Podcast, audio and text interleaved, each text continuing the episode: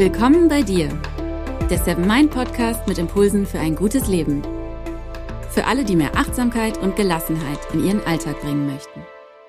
Das Symbol für Speichern ist auch im Jahr 2024 immer noch die Diskette, aber ansonsten hat sich die Arbeitswelt in den letzten Jahren rasant verändert und auch wir haben uns verändert.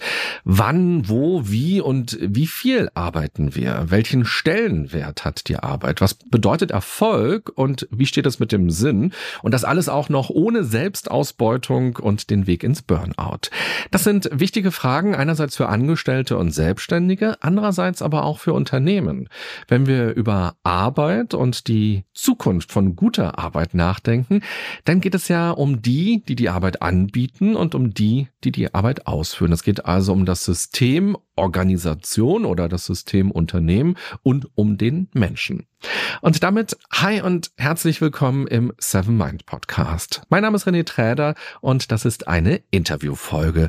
Zu Gast ist jemand, der sich mit genau diesen Fragen beschäftigt. Lange Zeit als Angestellter, inzwischen als selbstständiger Berater und Coach. Wir kennen uns auch ein bisschen, so durfte ich auch schon in seinem Podcast zu Gast sein und so freue ich mich, dass er heute hier ist. Denn ich habe ihn als Optimisten kennengelernt der gleichzeitig auch die Dinge im Blick hat, die problematisch sind und dabei ein sehr genauer Beobachter ist und sehr gut ausdrücken kann, was seine Vision und seine Gedanken sind.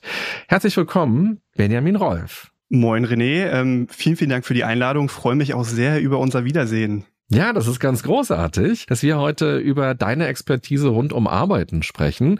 Und dich privat beschäftigt ja auch der Leistungssport, der Triathlon.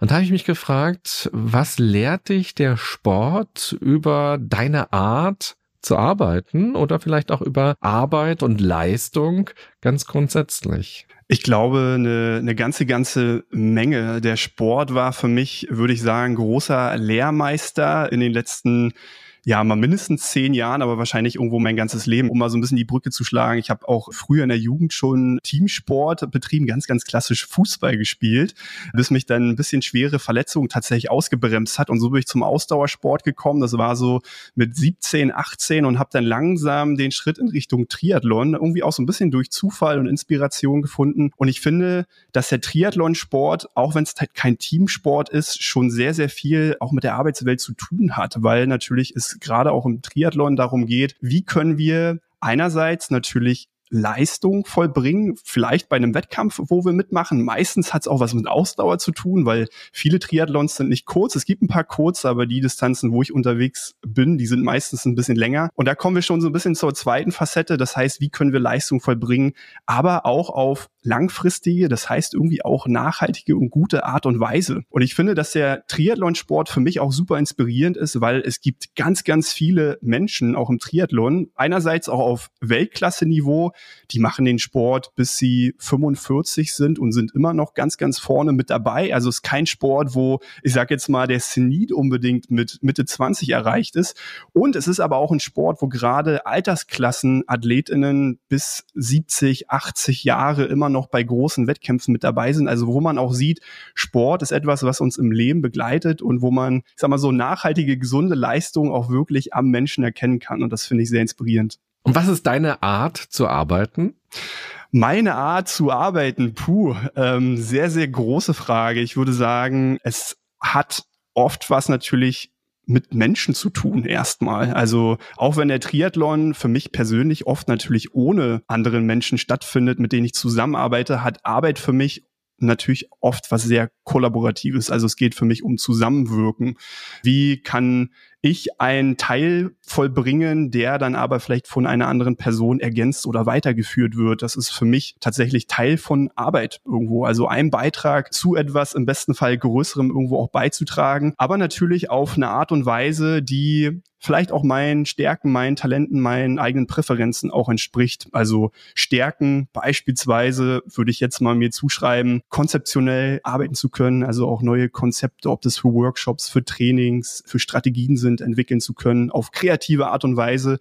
Aber natürlich irgendwo auch in meinem eigenen Stile und meinem eigenen vielleicht auch Arbeitsflow, was vielleicht auch bedeutet, aktuell, gerade als Selbstständiger, morgens nicht allzu früh zu starten, also vielleicht das erste Meeting erst um zehn oder später auch auch anzunehmen, vielleicht mittags mal rauszugehen, äh, eine Runde zu joggen oder Sport zu machen, also auch da meinen eigenen gesunden Arbeitsfluss zu finden. Ich würde sagen, das kommt so meiner Art und Weise des Arbeitens schon ziemlich, ziemlich nahe.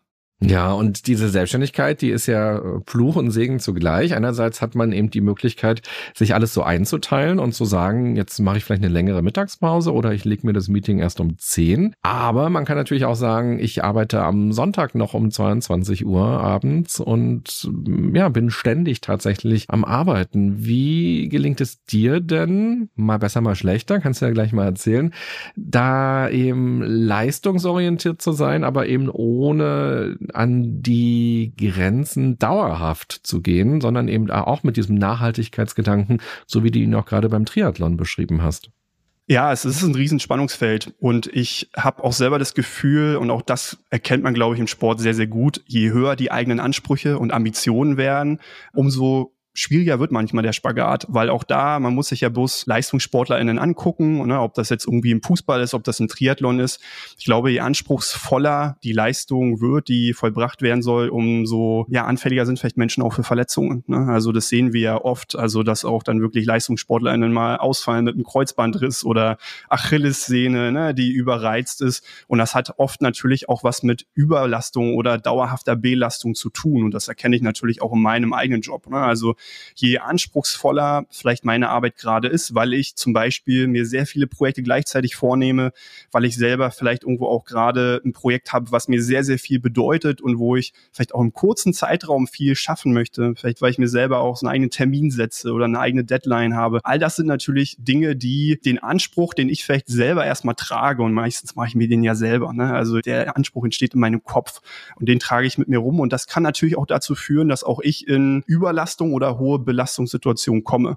Und da gilt es für mich immer wieder, und auch das habe ich vom Sport gelernt, das frühzeitig zu erkennen. Also für mich selber einen Modus natürlich zu haben, um zu merken, wo bin ich gerade in einer noch gesunden Belastung, vielleicht auch in einer Belastung oder Anforderungen, die mich eigentlich in einem guten positiven Flow bringt. Also wo ich merke, ich bin gefordert, aber durch diese Art der Forderung bin ich auch so ein bisschen in so einem Flow-Zustand.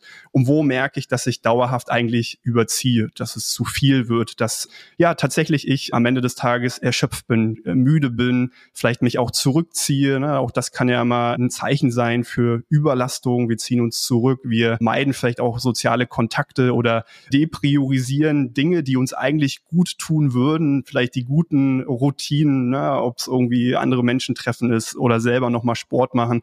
Wenn all das hinten runterfällt, ist das für mich meistens ein Zeichen, hey, okay, Benjamin, es wird gerade zu viel. So, du musst gegensteuern und gegenregulieren. Und man merkt schon, und das ist vielleicht so auch ein wichtiges Learning, was ich gemacht habe und was ich natürlich auch probiere, in meiner eigenen Arbeit weiterzugeben.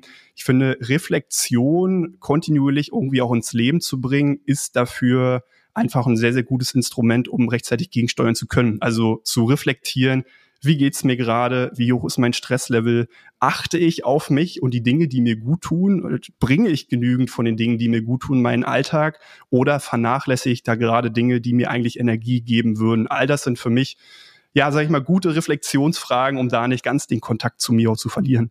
Ja, und denken ist ja auch anstrengend. Das vergessen wir häufig. Wir haben die Idee, so ein Haus zu bauen, mit den Händen, mit den Muskeln was zu machen, ist anstrengend, im Auto hin und her zu fahren, als Busfahrer, als Busfahrerin, aber auch am Schreibtisch zu sitzen und sich Konzepte auszudenken, kreativ zu sein, Probleme zu lösen, Termine zu jonglieren. All das ist ja eben auch eine Anstrengung, die man dann auch körperlich irgendwann spürt. Und da kann dann das Reflektieren ja manchmal auch ganz schwer fallen, weil das ja auch wieder Denken ist. Und mal sich fragen, was ist das eigentlich jetzt Rückenschmerzen oder Stress, Verspannung oder dieses Zurückziehen, dass man keine Kraft mehr hat emotional für andere Menschen. So, was bedeutet das eigentlich? Und sich diese Zeit zu nehmen, ist da ja ganz wichtig. Und da sind wir ja auch genau bei Achtsamkeit. Du hast eine Morgenroutine und du hast diese Morgenroutine aber ein bisschen verkürzt für dich, um da keinen Stress zu haben. Magst du uns mal erzählen, wie sah deine ursprüngliche Morgenroutine aus und was ist aktuell deine Morgenroutine? Also für mich ist auf jeden Fall Morgenroutine etwas, was sehr dynamisch auch sein kann. Also auch so, wenn ich auf die letzten Jahre, letzten Monate schaue, etwas, was sich auch immer mal wieder verändert hat, ähm, was sich auch sehr gewandelt hat. Und bei mir hängt auch das, glaube ich, sehr mit meinen Lebensumständen und auch persönlichen Bedürfnissen zusammen. Also wie geht's mir gerade? Wo bin ich gerade? Was brauche ich gerade? Was passt irgendwo auch gut in meinen Alltag? Und ich merke tatsächlich auch, dass auch so eine Morgenroutine für mich zum Beispiel im Sommer oder Winter ganz unterschiedlich aussehen kann. Zum Beispiel auch, ne, weil ich auch merke, dass ich im Sommer auch ganz anders in den Tag starte als jetzt zum Beispiel auch im Winter. Trotzdem grundsätzlich ist für mich eine gute Morgenroutine einerseits etwas, was schon auch körperlich ist. Und da würde ich sagen, unterscheide ich mittlerweile gar nicht mal so mehr, so, so, so stark, ob es jetzt ist, ich gehe eine Runde joggen oder ich nehme mir zumindest Zeit für ein paar Mobilisierungsübungen. Also so, ob es ein bisschen Yoga ist, ob es ein bisschen Stretching ist, aber was für den Körper zu tun, ist für mich total wichtig, weil wenn das Erste, was ich tue, ist, mich einfach irgendwie irgendwie auf den Stuhl zu setzen, wo ich dann acht Stunden sitzen bleibe, dann weiß ich, dass irgendwie Rückenschmerzen oder auch körperliche Müdigkeit einfach vorprogrammiert sind. Deswegen irgendeine Form von Körperlichkeit in die Morgenroutine reinzubringen, ist für mich nicht verhandelbar, würde ich sagen. Aber was es genau ist, das kann sich tatsächlich auch, auch verändern. Und ansonsten für mich tatsächlich irgendwo auch Momente der Ruhe. Momente der Ruhe ist für mich aktuell, muss ich gestehen, eigentlich mir in Ruhe einen Kaffee zu machen, um mich erstmal auf die Yogamatte zu setzen, irgendwie aus dem Fenster zu gucken und so ein bisschen nochmal anzukommen, auch im Tag. Ne? Ähm, ich hatte auch mal Phasen, da habe ich wirklich ein bisschen Journaling gemacht, also auch ein Tagebuch zur Hand genommen, auch mal ein paar Gedanken niedergeschrieben. Das Bedürfnis habe ich aktuell nicht so doll, ne? aber ich brauche so dieses mal ruhige im Tag ankommen.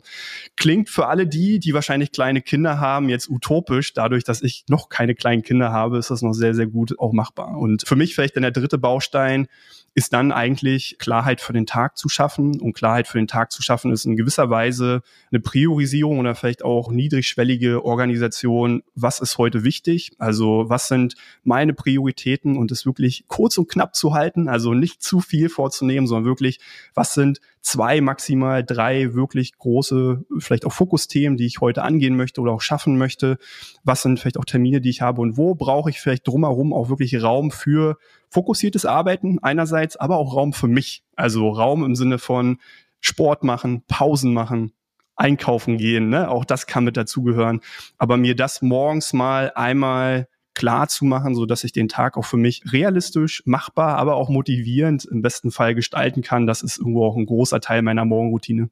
Ja, super. Jetzt haben wir dich in den ersten zehn Minuten ein bisschen, ja, als Mensch kennengelernt und eben aber auch als arbeitenden Menschen kennengelernt. Und der Hinweis ist ja ganz großartig, dass es bei jedem natürlich auch anders sein darf und auch bei dir natürlich im Laufe des Jahres durch andere Lichtverhältnisse, Wärme, Bedürfnisse und sowas auch eine ganz andere Morgenroutine geben kann und dass jeder da so mal schauen kann, was für ihn oder für sie so gut passt, auch mit der Familie, die man hat oder wenn man zusammen wohnt, wenn man allein alleine wohnt.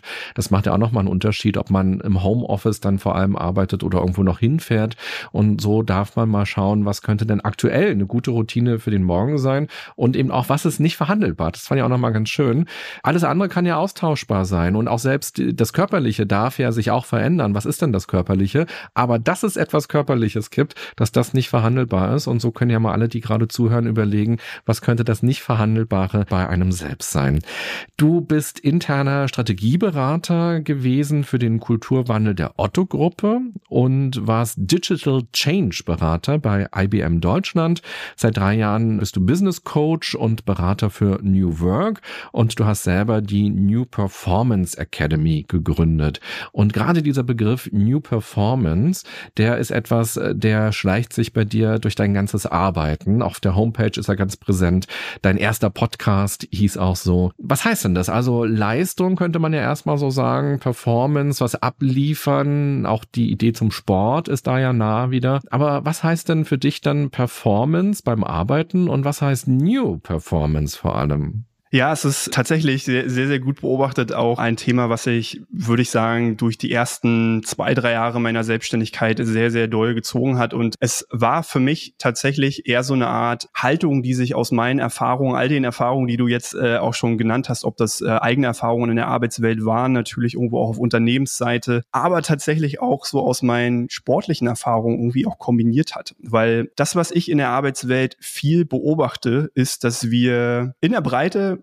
sehr viel erschöpfter sind, vielleicht als auch als wir es früher mal waren. Und ich sehe das einerseits natürlich, wenn ich mir Studien angucke, mal ganz, ganz objektiv gesprochen, wo wir natürlich mehr und mehr sehen, Stresslevel steigt, mehr und mehr Menschen, die tatsächlich auch unter psychischen Erkrankungen leiden. Wir haben ähm, größer werdende Krankheitsstände auch in Unternehmen. Das sind auch einige der Gründe, warum Unternehmen auf mich zukommen, mit mir zusammenarbeiten wollen, weil auch sowas wie Krankheitsstände auch zunehmen.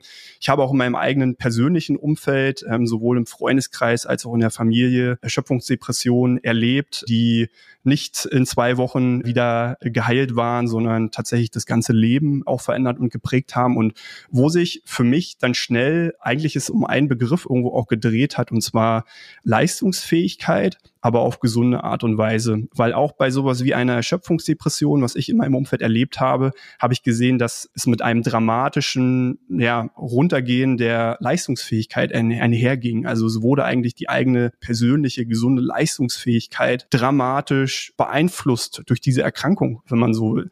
Und am Ende ist diese gesunde Leistungsfähigkeit finde ich etwas, was unsere Möglichkeiten im ganzen Leben ja irgendwo auch bestimmen. Ob das in der Arbeitswelt ist, ob das persönlich ist. Also wenn wir nicht die Kapazität haben, uns mit unserer eigenen Energie, mit unserer Konzentration, mit unserer Aufmerksamkeit einem Thema hinzugeben, dann kann auch nicht so viel entstehen. Ich habe dieses Thema Leistungsfähigkeit aber auch im Sport wiedererkannt und habe auch im Sport wiedererkannt, hey, da sind ja Mechanismen, die ich aus dem Sport kenne, die wir irgendwie aber in der Arbeitswelt noch oft so ein bisschen ignorieren. Beispielsweise dieses Thema Regeneration natürlich. Ne? Also wenn ich heute über so etwas wie gesunde Produktivität nachdenke, dann ist gesunde Produktivität nicht ein kontinuierliches Beschäftigtsein. Also wir arbeiten ganz viel vor uns hin an einem Arbeitstag, sechs, sieben, acht, neun, zehn, elf, zwölf Stunden ohne Pause. Nein, Produktivität bedeutet für mich auch Pausen zu nehmen. Auch Pausenzeiten, auch Auszeiten, die wir uns nehmen, sind für mich Teil von Produktivität. Und so versteht es eigentlich auch der Leistungssport. Auch Regenerationsphasen, die im Leistungssport eigentlich schon sehr, sehr stark ausgeprägt sein sollten zumindest, sind Teil natürlich von Leistung. Und ich habe das Gefühl, dass wir das in weiten Teilen der Arbeitswelt für uns eigentlich noch nicht so verstanden haben. Also, dass Leistung nicht nur Arbeiten on the job ist, ne, an der Grenze zum Burnout, Hasselkultur, was man alles kennt, sondern Leistung zum Beispiel auch mit Ruhe, mit Achtsamkeit, mit Gelassenheit, mit Klarheit auch zu tun hat, mit Innehalten auch zu tun hat. Also ganz, ganz andere Attribute, die irgendwo eine Rolle spielen, aber die ich sehr, sehr wenig in Leistung, zumindest in der Arbeitswelt bisher erkannt habe. Und das ist für mich das, was eigentlich New Performance, also neue, also gesunde Leistungsfähigkeit aber heute auszeichnet. Also produktiv zu sein, das heißt, produktiv zu sein auf gesunde Art und Weise. Das heißt, auch Regeneration ernst zu nehmen, aber uns auch zu überlegen, bin ich nur beschäftigt eigentlich den ganzen Tag? Halte ich mich nur beschäftigt? Oder bewirke ich auch was mit meiner Arbeit? Mache ich einen Unterschied? Leiste ich einen Beitrag? Was ist der Beitrag, den ich eigentlich hier habe mit der Rolle, die ich vielleicht auch ausfülle, die ich mir selber vielleicht auch gegeben habe? Weil auch zwischen beschäftigt sein und wirksam sein liegt ein großer Unterschied. Und das ist so eine zweite Ebene für mich, die auch in New Performance oder auch gesunder Produktivität steckt, ist tatsächlich für sich zu überlegen, was tue ich hier, was will ich bewirken? Also es geht um Klarheit, es geht um einen Beitrag, einen Wert, den wir leisten wollen mit unserer Arbeit und das zu erkennen. Und das sind auch zwei Facetten, um das mal einmal kurz abzurunden, die ich sehr, sehr stark auch in New Performance wiederfinde. Aber wie gesagt, wo ich in der Arbeitswelt beobachte, dass uns genau diese Facetten oft leider noch fehlen.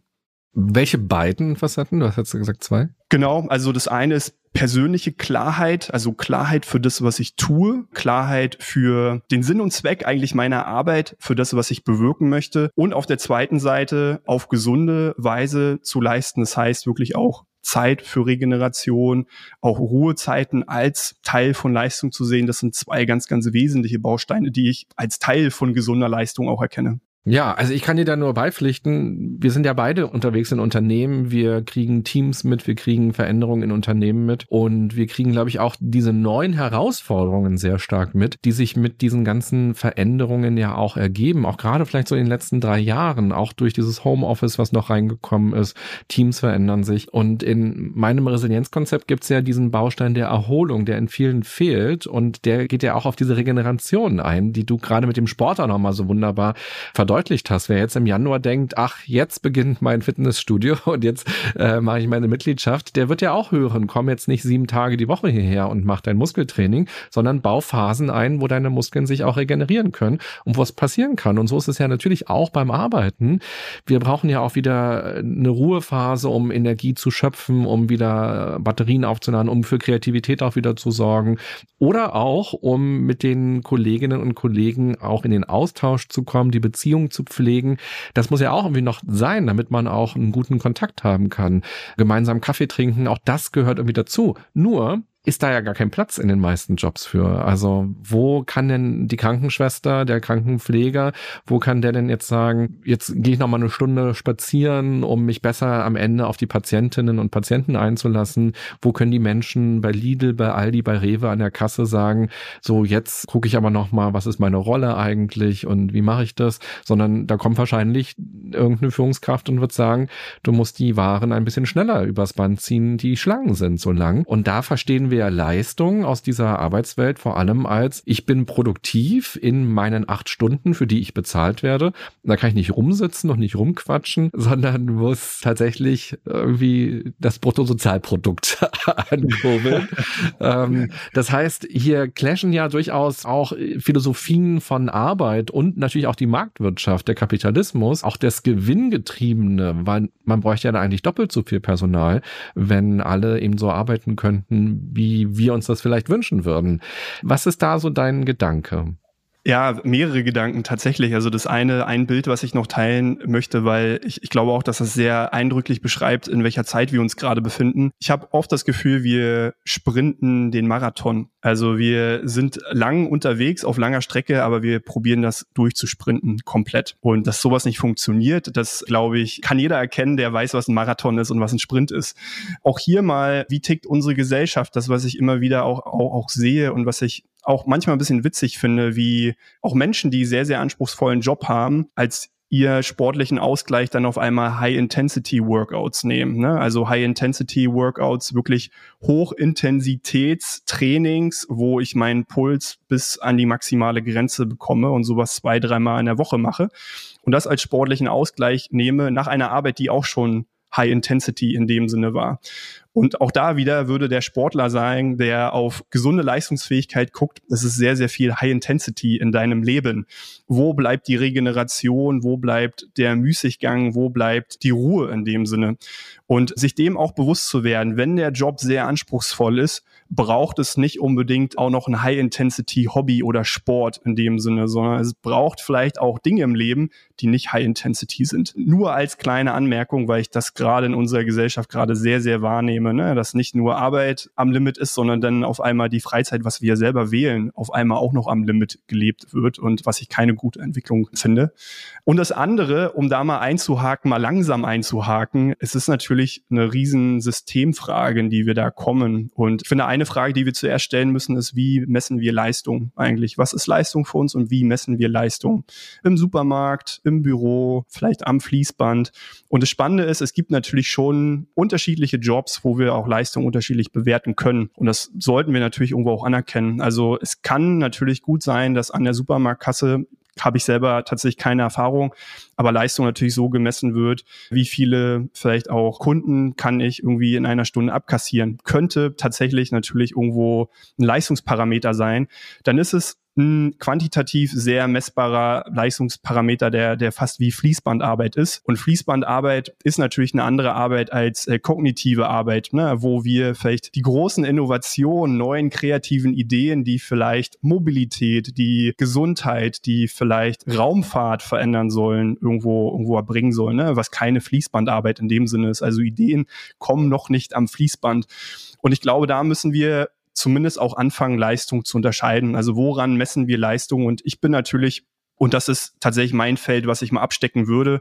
Mit vielen von dem, was ich mache, eher in der Wissensarbeit natürlich auch unterwegs. Also es bezieht sich sehr, sehr stark auf einen kleinen Teil unserer Arbeitswelt, nicht die komplette Arbeitswelt. Das muss man auch anerkennen. Und die Arbeitswelt, die im Büro stattfindet, ist meistens keine Akkordarbeit, ist keine Arbeit am Fließband, wenn es um gute Ideen geht, wenn es um Kollaboration geht, wenn es darum geht, große Probleme und Herausforderungen zu lösen, dann wären wir darin nicht besser, wenn wir zehn Stunden am Schreibtisch sitzen und nur hart genug probieren, darauf rumzudenken, sondern manchmal, und das kennt jeder und jede von uns auch, kommen tatsächlich die besten Ideen, wenn wir spazieren gehen, wenn wir unter der Dusche stehen, wenn wir vielleicht einen Kaffee trinken gehen, mal ganz entspannt, irgendwie mit einer Kollegin oder mit einem Kollegen. Und all das sind Räume, die wir uns auch geben sollten, um auch zu guten Ideen und Lösungen zu kommen und vielleicht auch zu Lösungen zu kommen, die vielleicht tatsächlich auch die Gesellschaft verändern können. Und auch das ist ja Leistung. Ne? Also vielleicht hatten wir diese eine Idee, die tatsächlich ein ganzes Projekt verändert hat und uns ist die eingefallen, weil wir mal einen Tag ganz entspannt spazieren gegangen sind, Kaffee getrunken haben, wo man von außen denken würde, was waren da jetzt die Leistungen? Aber vielleicht war es die größte Leistung des ganzen Monats. Und da würde ich sagen, das ist doch irgendwo das Paradox, was wir so ein bisschen auflösen müssen. Also woran erkennen wir Leistungen? Wir sind spannenderweise natürlich auch schnell in dieser Homeoffice- oder Office-Debatte. Also ist Leistung das, was ich sehen kann? Die Menschen, die im Büro sitzen, von 9 Uhr bis 17 Uhr und fleißig ihre Stunden absetzen, ist das die Leistung, die ich bewerten würde? Oder habe ich das Vertrauen, dass Menschen, die ich nicht arbeiten sehe, weil sie im Homeoffice sind beispielsweise, auch ihre Arbeit machen, vielleicht ihre Arbeit sogar viel, viel besser machen. Und woran würde ich das aber erkennen? Auch das ist wieder eine Frage der Messbarkeit. Also woran würde ich eigentlich in meiner Rolle, in meinem Job, in meinem Team Leistungen erkennen und messen? Und das ist eine Frage, die wir stellen sollten und auch für uns beantworten sollten. Ja, und das ist auch gerade ein ganz großer Kulturwandel, der ja passiert, wo Menschen selber auch für sich erstmal so ein Gefühl dafür kriegen, war ich heute produktiv, wenn ich im Homeoffice war oder auch Vorgesetzte so ein Vertrauen geben müssen und auch die Idee kriegen müssen, ja, wenn der Mensch zu Hause ist, kann der trotzdem tolle Sachen machen. Und wenn der Mensch im Büro sitzt, kann er trotzdem Quatsch machen. Also nur vor Ort zu sein, heißt das nicht, dass es irgendwie toll wird. Und ich verstehe auf jeden Fall, deine Zielgruppe, die Menschen, mit denen du arbeitest, sind vor allem Wissen Wissensarbeiter, das sind eben die Menschen, wo vielleicht ja auch sogar dieser Fließbandgedanke übertragen wurde, dieses Abstempeln, Dasein und ganz viel Papier erstellen. Und dann war ich produktiv und habe was Tolles geleistet. Und da eben auch einen neuen Change hinzubekommen für sich selbst einerseits, eben auch für ein gesünderes Arbeiten, für weniger Stress und eben mir auch diese Freiräume zu nehmen und zu sagen, jetzt gehe ich eine Runde spazieren, warum denke ich über das Konzept nicht draußen im Park nach, warum muss ich da am Schreibtisch, am Küchentisch sitzen? Warum halte ich das für den besseren Ort? Genau das und andererseits natürlich auch, wie kann Zusammenarbeit dann ja auch anders gestaltet werden? Das heißt, wir klammern diese Fließbandarbeiter aus, obwohl die natürlich auch von all diesen Gesundheitsfaktoren ja auch betroffen sind und ja auch extrem leiden und auch in einer Zeit, wo viele Unternehmen jetzt auch Deutschland verlassen und sagen, wir produzieren jetzt woanders, weil da können wir billiger produzieren, denn der Faktor Mensch ist ja immer der teure Faktor und ja, was macht es eben auch mit Menschen? Das finde ich auch nochmal ein ganz großes gesellschaftliches Thema und Anliegen, wenn wir eben Leistungen nur bewerten, wie viele Produkte kannst du pro Stunde darüber ziehen. Und wenn du das nicht mehr hinbekommst, weil du vielleicht auch älter bist irgendwann, dann müssen wir uns leider von dir trennen und dann brauchen wir jemand Neues, der hier sitzt. Also das sind auch nochmal ganz gesellschaftliche Sachen. Und ich hatte mich gefragt, dann stelle ich die Frage mal jetzt, wohin nämlich schon, als du angefangen hast zu erzählen. Wenn man für sich sagt, ich möchte gerne anders arbeiten und Leistung eben nicht nur abhaken mit das habe ich erreicht, das habe ich erreicht, das habe ich erreicht, muss man nicht dann an vielen Stellen auch mit einkalkulieren, dass man vielleicht weniger erfolgreich ist als andere, dass man vielleicht, zumindest in unserer aktuellen Welt, dass man weniger Projekte schafft, weiß ich jetzt nicht, weniger Bücher schreiben kann, weniger Filme drehen kann, weniger Unternehmen beraten kann und vor allem eben vielleicht auch eher keine herausfordernden Aufgaben zugeschoben, angeboten bekommt oder Führungspositionen angeboten bekommt, weil man eben sagt, ich arbeite acht Stunden oder vielleicht sogar nur sechs oder vielleicht sogar nur drei Tage die Woche und hier bin ich und wollt ihr mich haben oder wollt ihr mich nicht haben?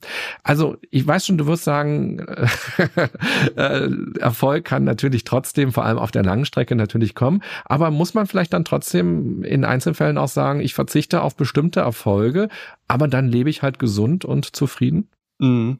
Ich glaube, das ist das Riesenspannungsfeld in dem wir uns im Leben befinden. Und ich nehme jetzt mal so den Ball von dir so an, dass wir auch jetzt nicht nur Arbeit, sondern wahrscheinlich auch dann das Leben als Ganzes natürlich mal so ein bisschen mit dazu holen. Und das Spannende ist, ich würde schon sagen, wenn man so ein bisschen aufs Leben guckt, es, es stimmt schon oft, dass wir es nicht alles haben können. Ne? Also wir können selten in allen Lebensbereichen gleichermaßen, in Anführungsstrichen würde ich jetzt mal sagen, erfolgreich oder herausragend unterwegs sein. Und ich finde, es ist schon spannend, auch so aus meiner Erfahrung in den letzten, gerade jetzt irgendwie vielleicht auch vier Jahren in der Selbstständigkeit, ich sehe schon auch häufig, dass Menschen, die vielleicht auch in der Arbeitswelt herausragende Dinge vollbringen oder erbringen, an anderen Stellen auch dafür ein Opfer bringen. Es ist häufig so, muss nicht immer der Fall sein, aber ist schon häufig so. Ne? Also die Menschen, die man auf den großen Bühnen rumspringen sieht, die ein Buch nach dem anderen schreiben und so weiter und so fort, eventuell halt wirklich auch unter sehr hohem Druck leiden, vielleicht eine Zeit lang weniger Zeit für die Familie hatten, vielleicht kein sportliches Hobby haben oder wenig Ausgleich, dem sie nachgehen. Und es mag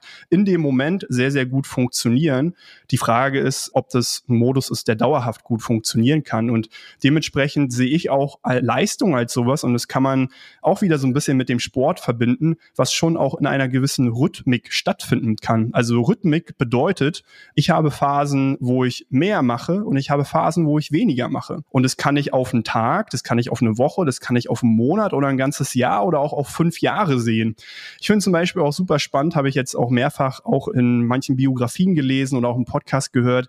Menschen, die mit Blick auf ihre Karriere sagen, so, ich habe alle fünf oder sieben Jahre ein Jahr Sabbatical gemacht, weil ich gemerkt habe, ne, das war, das war, das war so eine, so eine Rückmeldung, so, so ein Blick auf die eigene Karriere und wo sie gesagt haben, das, was mich eigentlich dabei gehalten hat, eine nachhaltig gute Karriere zu machen, alle fünf oder sieben Jahre auch mal so ein Sabbatical zu machen. Auch das ist für mich aus einer intensiven Phase rauskommen, die dann aber vielleicht über mehrere Jahre sich so ein bisschen erstreckt und mir dann diese Ruhephase geben zu können, wo ich auftanken kann, wo ich neue Ideen sammeln kann, um dann vielleicht dann wieder in die nächste Karrierephase zu ziehen.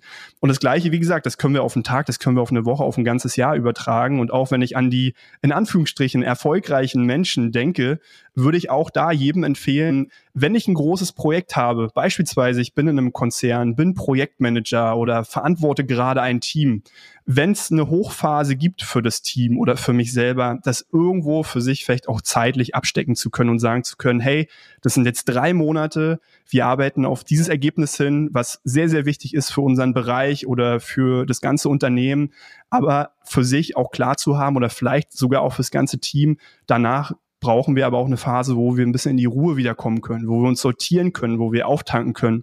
Und ich denke, dass genau durch so einen Modus eigentlich beides sehr, sehr gut vereinbar ist. Also gute Ergebnisse, herausragende Ergebnisse, vielleicht irgendwo teilweise auch Ergebnisse, die nicht erwartbar wären, zu erzielen, ohne langfristig große Opfer bringen zu müssten. Aber Deswegen Work-Life-Balance, ne, wenn man so darüber redet, bedeutet für mich nicht jeden Tag immer in der perfekten Balance für sich zu sein, sondern eher langfristig etwas für sich zu tun, wo ich merke, ich behalte die Balance für mich. Und auch da wieder, ob das für mich persönlich ist, im Beruf oder im Sport, erkenne ich das auch. Es gibt intensive Phasen, auch diese Phasen gehören mit dazu, aber wir brauchen dann trotzdem die Zeit, um wieder aufzutanken neue Ideen, körperliche Energie.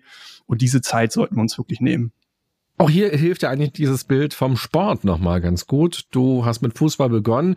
Denken wir an so eine Profi-Nationalmannschaft, die hat Phasen, wo sie in Anführungsstrichen nur ihre Trainings macht, ihre Übungen macht, ihre Strategien irgendwie erarbeitet, wie sie als Team funktionieren. Auch da Teambuilding-Maßnahmen ja sicherlich auch machen und all solche Sachen und auch mit Konflikten irgendwie umgehen und ja, fit bleiben.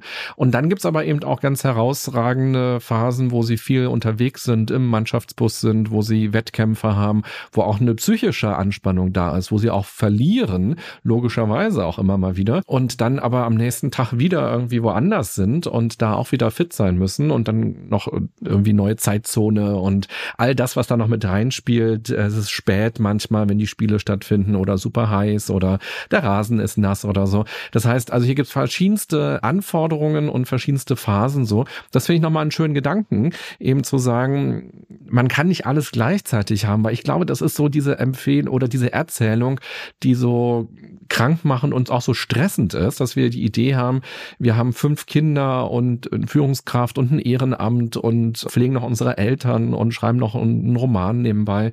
Das sind 24 Stunden und ich kann nur von mir sagen, wenn man eben ein Buch, ein Kartenset entwickelt, was auch immer, oder auch so eine Hochphase an Workshops oder an Vorträgen hat oder die ausarbeitet, das kostet wahnsinnig viel Kraft und Zeit und Energie und man ist so im Tunnel drin und da bleiben andere Sachen natürlich auf der Strecke.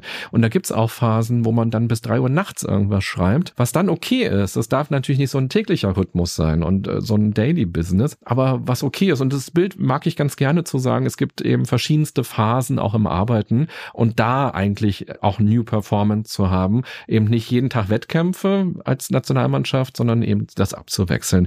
Du hast den Begriff von der Work-Life-Balance reingebracht. Es gibt ja auch Work-Domain-Balance. Das mag ich auch ganz gerne. Eben auch nochmal zu sagen, was ist mir denn wichtig? Das Ehrenamt ist ein Teil von meinem Arbeiten. Die Eltern oder Großeltern pflegen oder treffen.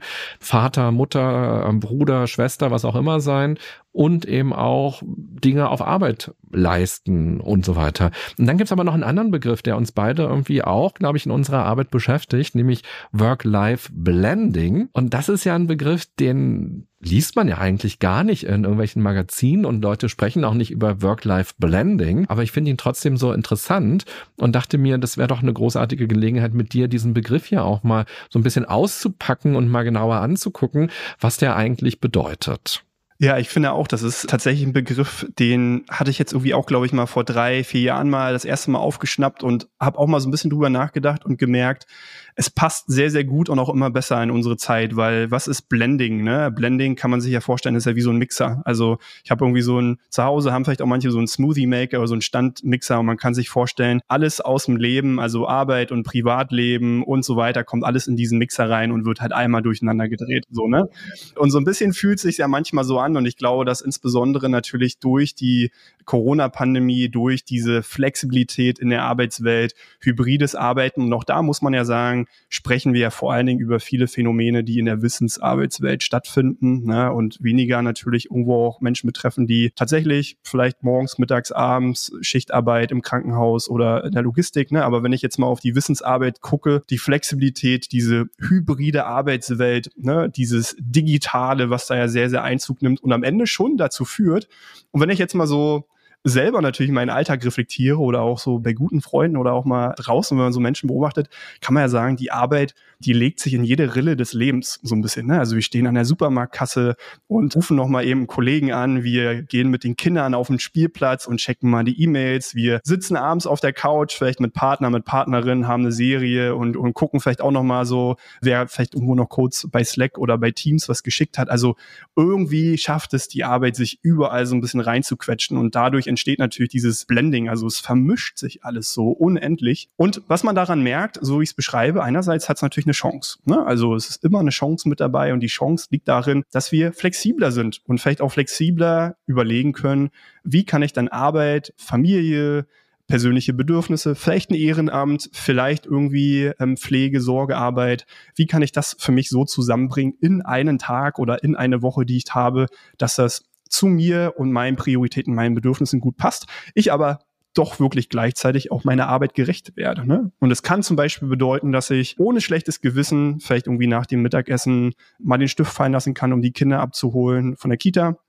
Nachmittag mit den Kindern verbringe und mich vielleicht abends nochmal hinsetze, zwei, drei Stunden und arbeite oder tatsächlich irgendwie, wenn ich keine Kinder habe, sage so, hey, ich will nicht erst irgendwie 19 Uhr ins Fitnessstudio gehen, weil dann ist das Fitnessstudio immer brechend voll, während gerade die merken, die jetzt im Januar auch wieder ins Fitnessstudio gehen, es ist abends einfach brechend voll.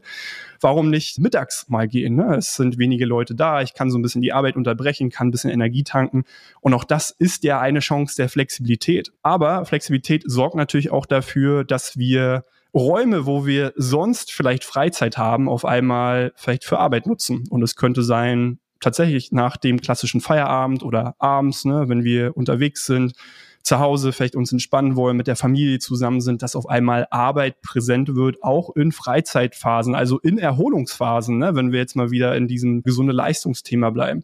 Und da entsteht natürlich ein kritischer Punkt, weil wenn wir eigentlich die Arbeit dann in jede Rille des Lebens kommen lassen und auch wiederum eigentlich keine Zeit wirklich mal für ausgedehnte Erholung bekommen, dann kann auch das wiederum zu ja, dauerhaften Stress, vielleicht auch wirklich Überlastung bis hin zu Burnout auch führen, ne? weil wir nicht in die Erholung kommen, weil wir keine ausgedehnten Ruhephasen für uns haben, sondern eigentlich so ein bisschen in so einen Always-On-Modus kommen. Wir sind morgens, mittags, abends, denken wir immer an die Arbeit.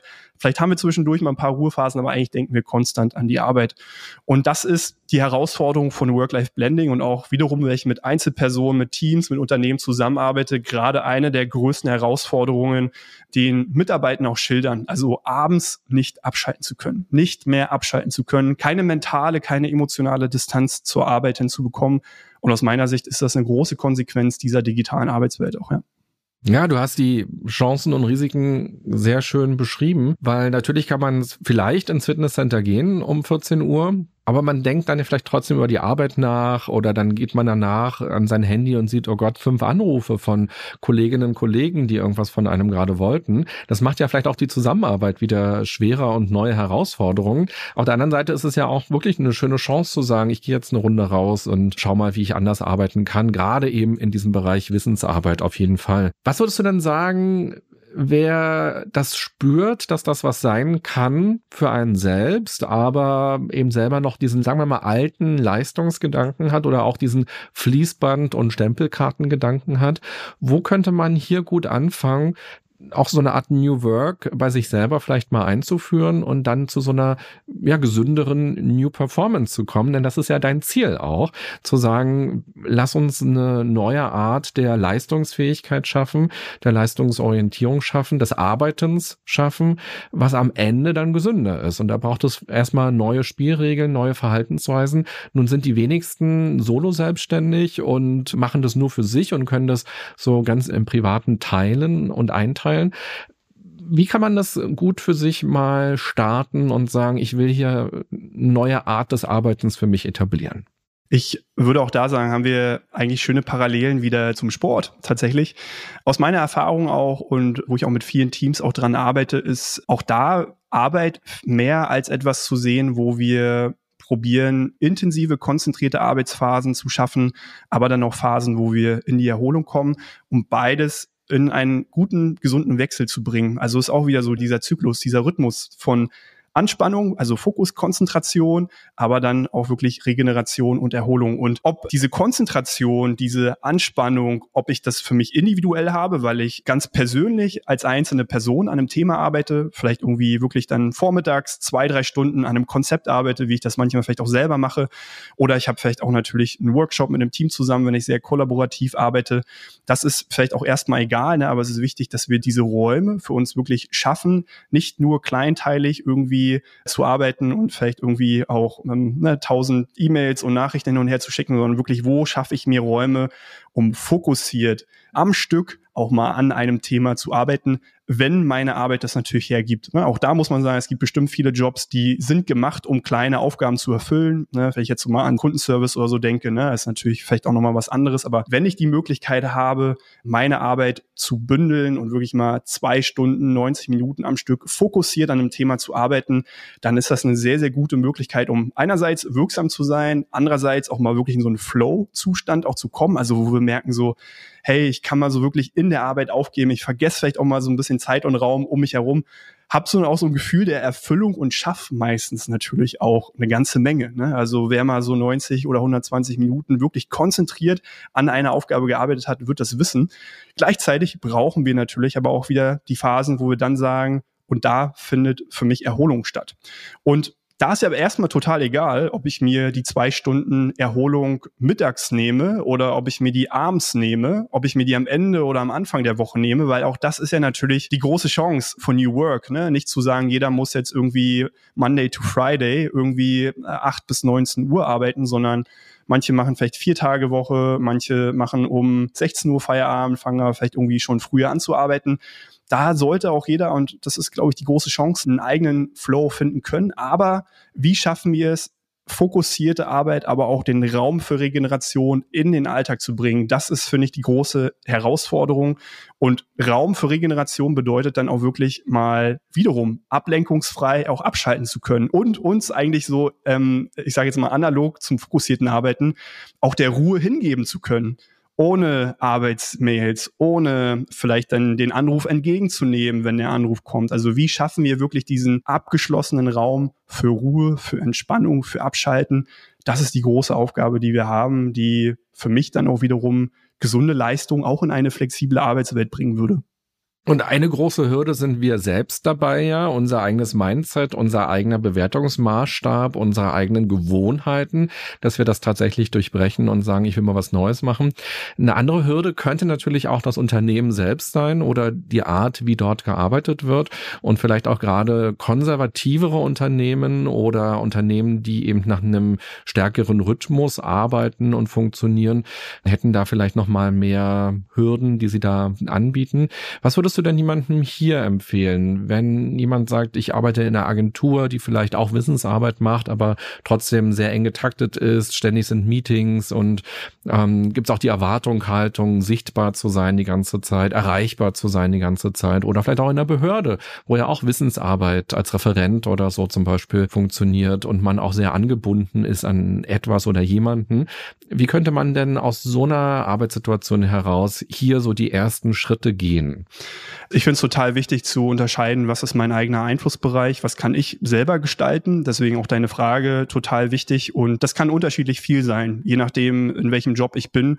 Ich würde tatsächlich für mich erstmal schauen, wo kann ich für mich selber dann bestimmen, auch ein bisschen frei bestimmen, wie ich mir meine Arbeit einteile.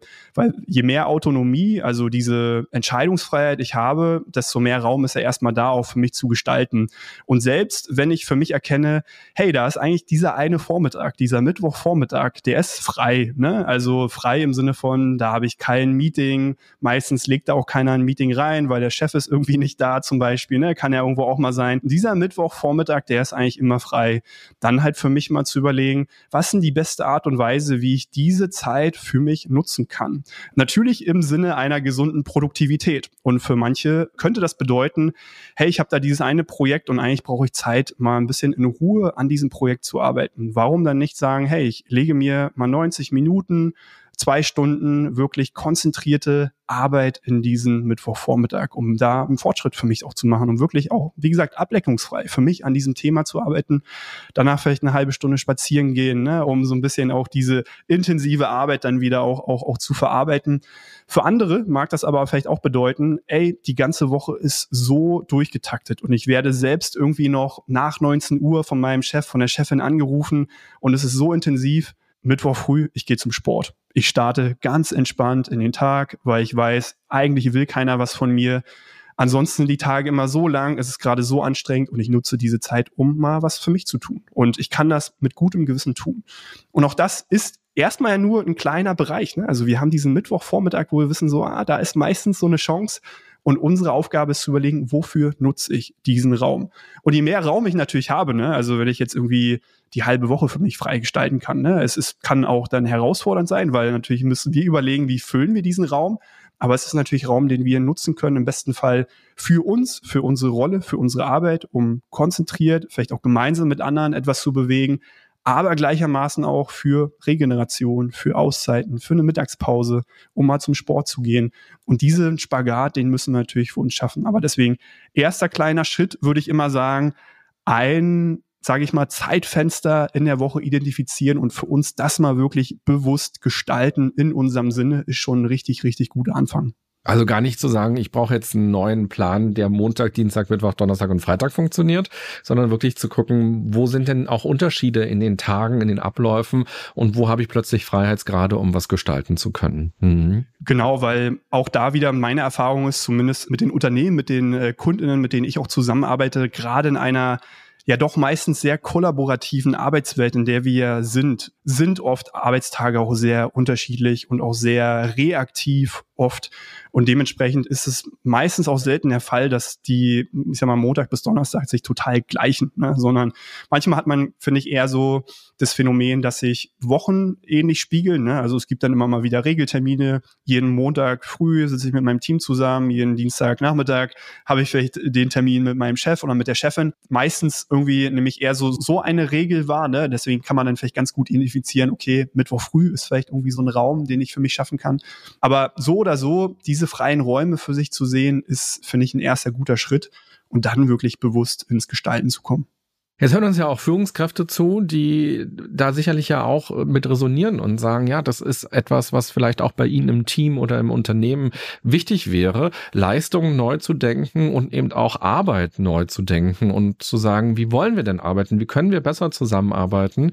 Und wo können wir auch alte Zöpfe abschneiden, die gar nicht mehr so funktionieren oder die uns auch doppelt arbeiten lassen und für die Mülltonne was produzieren oder wo Konflikte entstehen oder wo wir auch merken, dass Mitarbeiterinnen und Mitarbeiter verschlissen werden und die Krankentage dann hochgehen oder oder oder. Was wäre denn jetzt hier ein guter Ansatz, wenn man sagt als Führungskraft, ich würde mal sowas gerne etablieren wollen? Was wären so drei Tipps für den Start und was wären auch so Hinweise, wo kann man ganz leicht auch das Gegenteil bewirken? Ich finde, finde Führungskräfte haben hier wirklich einen Riesenhebel, einen guten Einfluss. Ne? Also deswegen arbeite ich meistens auch in Unternehmen tatsächlich mit Führungskräften zusammen, weil ein Team, wenn ich mir jetzt ein Team vorstelle, kann ja unterschiedlich groß sein, aber wenn du so acht bis 15 Personen hast, ist es eigentlich eine, eine gute Einheit, wo man wirklich was gestalten und verändern kann. Mit Blick auf ein ganzes Unternehmen, 100, 200, 500.000 Leute oder mehr, ist es oft sehr viel herausfordernder. Deswegen finde ich, haben Führungskräfte hier eine gute Möglichkeit, im Rahmen ihrer Möglichkeiten was zu gestalten. Und ich finde, womit es immer beginnt, und das ist der allererste Schritt, ist selber natürlich, sich mal mit dem Thema Gesundheit und vielleicht auch Wellbeing auseinanderzusetzen und sich selber irgendwo auch die Frage zu stellen, was ist es denn, was ich selber vorleben möchte eigentlich? Ne? Also was ist es am Ende des Tages, was mir persönlich wichtig ist, wo ich vielleicht auch für mich erkenne, das zeichnet für mich gesundes Arbeiten, das zeichnet Wellbeing für mich aus und so möchte ich das auch vorleben, auch in vielleicht mein Umfeld in dem Sinne oder mein Team transportieren, weil ich sehe, daran scheitert es es oft schon, gerade was so dieses authentische, ernsthafte, vielleicht auch gesunde Arbeiten angeht. Ich kann natürlich in mein Team predigen, ich möchte, dass ihr euch mehr Zeit für Pausen nehmt, ne? oder ich möchte, dass ihr rechtzeitig Feierabend macht, oder ich möchte, dass ihr abends hier keine E-Mails mehr schreibt. Aber wenn ich dann trotzdem der oder die Einzige bin, die es macht, ne? die irgendwie morgens als erstes im Büro, abends noch die letzte E-Mail von Chef oder Chefin, dann ist das in dem Sinne kein gutes Vorleben. Und ganz ehrlich, bloß weil man es dann anspricht und sagt so, nehmt das nicht so ernst. Ne? Also ähm, nur weil ich jetzt hier irgendwie um 22 Uhr noch die E-Mail schreibe, erwarte ich das nicht von euch. Es hat trotzdem einfach einen Effekt. Ne? Dementsprechend als Führungskraft das eigene Vorleben ernst zu nehmen, finde ich sehr, sehr wichtig. Ist der erste Schritt. Und das zweite, Gesundheit und Wohlbefinden als was sehr Individuelles auch zu erkennen.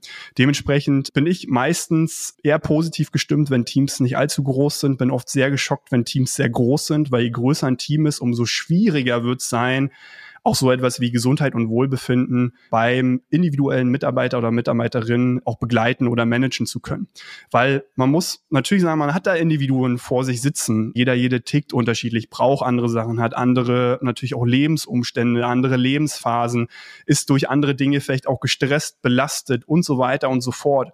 Und im besten Fall habe ich natürlich als Führungskraft die Möglichkeit, da zumindest in einem gewissen Maße drauf einzugehen. Also das bedeutet, was ich immer empfehlen würde, ist, wenn man als Führungskraft Mitarbeitergespräche führt, was man hoffentlich tut, in einer gewissen Regel, Gesundheit und ich sag mal, Wohlbefinden, Stress und Belastung mit als ein Thema zu definieren, über das man redet in einem Mitarbeitergespräch im Eins zu eins. Also wirklich nicht nur zu erfragen, so, was waren deine Erfolge, was waren deine Misserfolge, was hast du gut gemacht, was hast du falsch gemacht, ne, immer sehr, sehr platt ausgedrückt, so sollte man das natürlich nicht, natürlich nicht machen, aber halt wirklich auch zu fragen, wie ging es dir dabei, ne? wie groß war die Belastung, wie gut bist du damit zurechtgekommen, was hat dir dabei geholfen, vielleicht auch gut mit der Belastungen umzugehen, mit den Anforderungen umzugehen.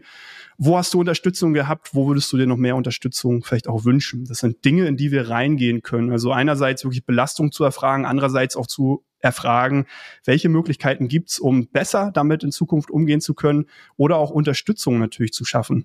Und Unterstützung muss nicht immer bedeuten, ich muss jetzt da noch eine weitere Person daneben stellen. Manchmal ist es auch an Fähigkeiten arbeiten zu können. Ne? Also vielleicht irgendwie ein Coaching zu erlauben, neue Fähigkeiten irgendwo auch zu stärken. Auch das sind Formen von Unterstützung. Aber dafür muss ich natürlich die Person kennenlernen, verstehen, verstehen, wo sie steht und was sie braucht. Und das kann ich nur um eins zu eins erfahren. Ne? Also diesen Raum braucht's wirklich. Und vielleicht als dritten nochmal kurz auch abschließenden Schritt ist ähm, gesundes Arbeiten auch eine Frage der Teamkultur. Also es geht um das gesamte Team. Und da habe ich natürlich als Führungskraft im besten Fall auch wiederum großen Hebel, weil wenn die Teamkultur eine Kultur ist, wo sich Menschen gegenseitig unterstützen, aufeinander achten, kann das auch wieder ein bisschen Druck von meinen eigenen Schultern nehmen. Also ich kann mich selber als Führungskraft entlasten, wenn die Teamkultur am Ende auch gut funktioniert. Und der erste Schritt, den es aber braucht, gerade wenn es um gesundes Arbeiten geht, ist, dass wir erstmal ehrlicherweise überhaupt einen Raum haben, wo wir offen drüber reden können. Und daran scheitert es leider in vielen, vielen Teams. Also Stichwort ist hier psychologische Sicherheit.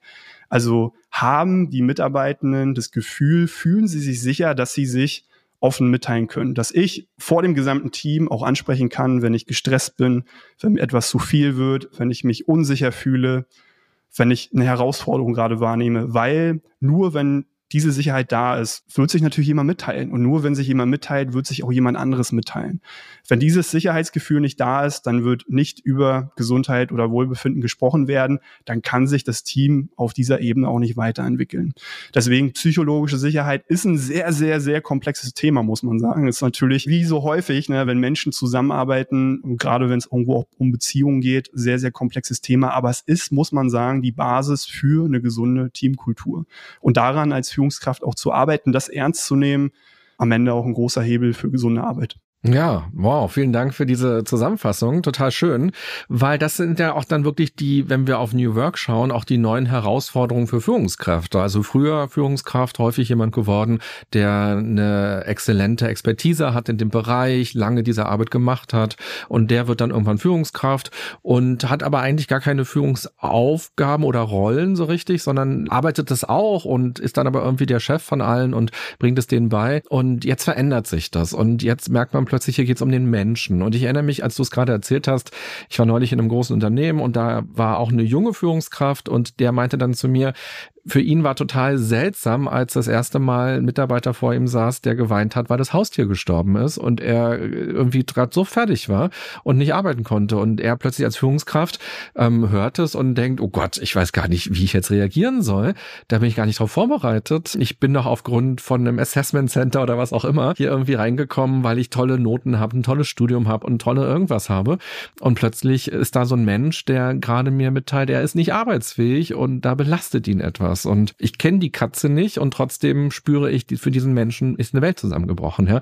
Und das ist ja auch nochmal so schön deutlich gemacht, dieses Miteinander im Gespräch sein und dieses Sprechen, sich diese Zeit dafür nehmen und das eben auch als etwas zu sehen, was total wichtig ist als Führungsaufgabe und auch diese psychologische Sicherheit, diese Offenheit eben auch zu haben, um Dinge ansprechen zu können und dann ja auch diese blinden Flecken, die sich natürlich in Kulturen einschleichen, schneller identifizieren zu können und die Mitarbeiterinnen und Mitarbeiter mitzunehmen in eine neue Arbeitswelt, die dann eben hoffentlich ein bisschen gesünder ist, weil sie ja individueller ist. Ich glaube, das ist ja nochmal, wenn wir das Gespräch so zusammenfassen, dass es um das Individuelle geht und auch nochmal stärker zu schauen, wie funktioniere ich, wie ist meine Energie, wie ist meine Kreativität, wie können wir gut zusammenarbeiten und da auch individuelle Wege finden, als Team eben auch gemeinsam und immer wieder auch im Gespräch zu sein und zu schauen, funktioniert das gut und können wir das machen. Also ja, ganz großartig.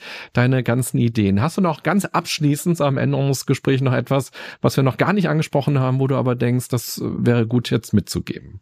Ja, ich finde tatsächlich eigentlich nur mal so einen abschließenden Gedanken auch dazu, weil was ich auch wahrnehme und deswegen ist es auch immer mehr auch auf Fokus meiner eigenen Arbeit tatsächlich und auch das, worüber ich selbst sehr viel in meinem Podcast, in dem Leading Well Podcast spreche, dass natürlich durch diese ganzen Themen auch eine Situation entsteht, wo Führungskräfte noch mehr auf dem Tisch haben, als sie ohnehin schon haben. Ne? Also genauso wie du es berichtet hast gerade, ähm, es sind Menschen, die durch eine Fachlichkeit vielleicht eine Führungsrolle gekommen sind, die Projekte leiten, die exzellente Experten sind und oft auch in diesen Rollen im Unternehmen involviert sind zusätzlich jetzt vielleicht auch 10, 20 oder manchmal auch mehr Menschen führen und natürlich jetzt auch in eine Zeit kommen, wo sie merken, ich muss diese Menschen nicht nur führen im Sinne von einmal im Jahr ein Feedbackgespräch machen, sondern eigentlich, wenn ich gut führen möchte, auch auf Themen wie Wohlbefinden und Gesundheit achten. Ne? Einerseits, wo ich nie drin ausgebildet worden bin, andererseits ist das natürlich auch eine hohe emotionale, aber auch eine hohe zeitliche Belastung eigentlich, die dadurch entsteht.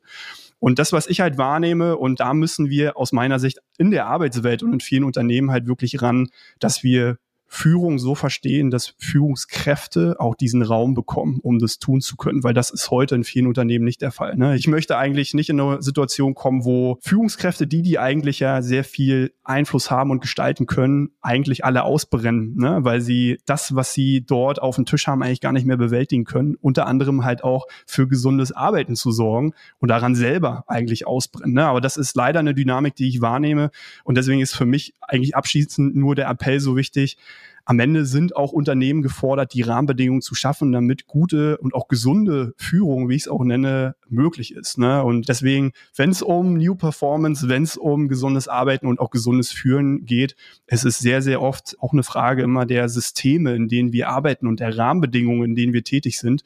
Das dürfen wir bei all der Individualität ne, und bei all den Möglichkeiten, die wir auch erstmal selber für uns richtigerweise suchen, nicht vergessen. Ja, Gesundheit und Wohlbefinden sind nicht nur Privatsache, sondern sollten auch ein Teil vom Arbeiten sein. Man lächelt das oft so weg und sagt, ja, da gibt's so einen Wohlfühlmanager oder irgendwie sowas. Und das meinen wir ja auch nicht mal, sondern wir meinen ja wirklich, dass man auch gut arbeiten kann und dass man eben nicht nur als Maschine gesehen wird, die tolle Sachen ausspuckt, sondern tatsächlich eben auch als Individuum gesehen wird. Und dieser wichtige Hinweis von dir eben auch, viele Führungskräfte sind ja darauf gar nicht ausgebildet oder vorbereitet oder ist auch nicht deren Expertise. Was heißt denn jetzt eigentlich äh, psychische Gesundheit oder ähm, seelisches Wohlbefinden oder was auch immer.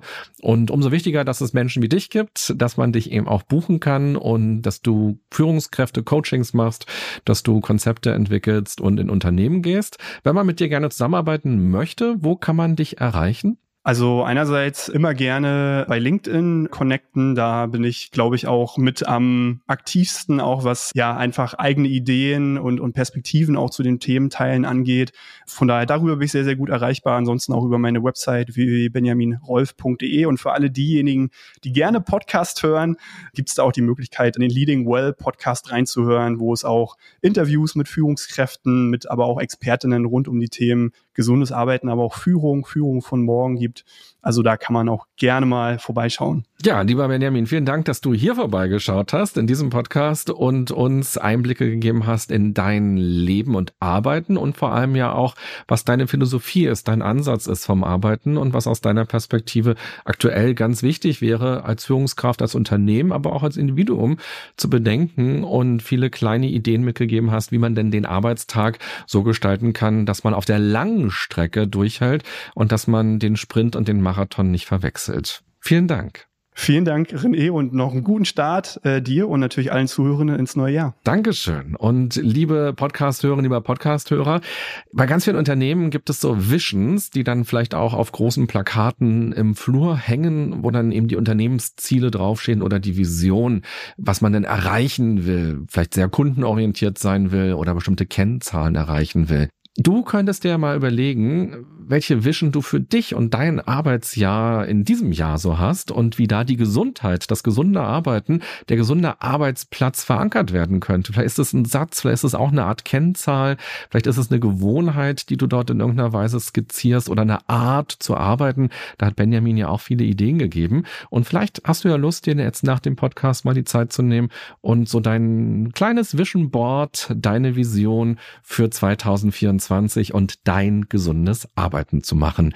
Ich wünsche dir, ich wünsche euch eine gute und achtsame Zeit. Bis bald. Bye bye, sagt René Träder.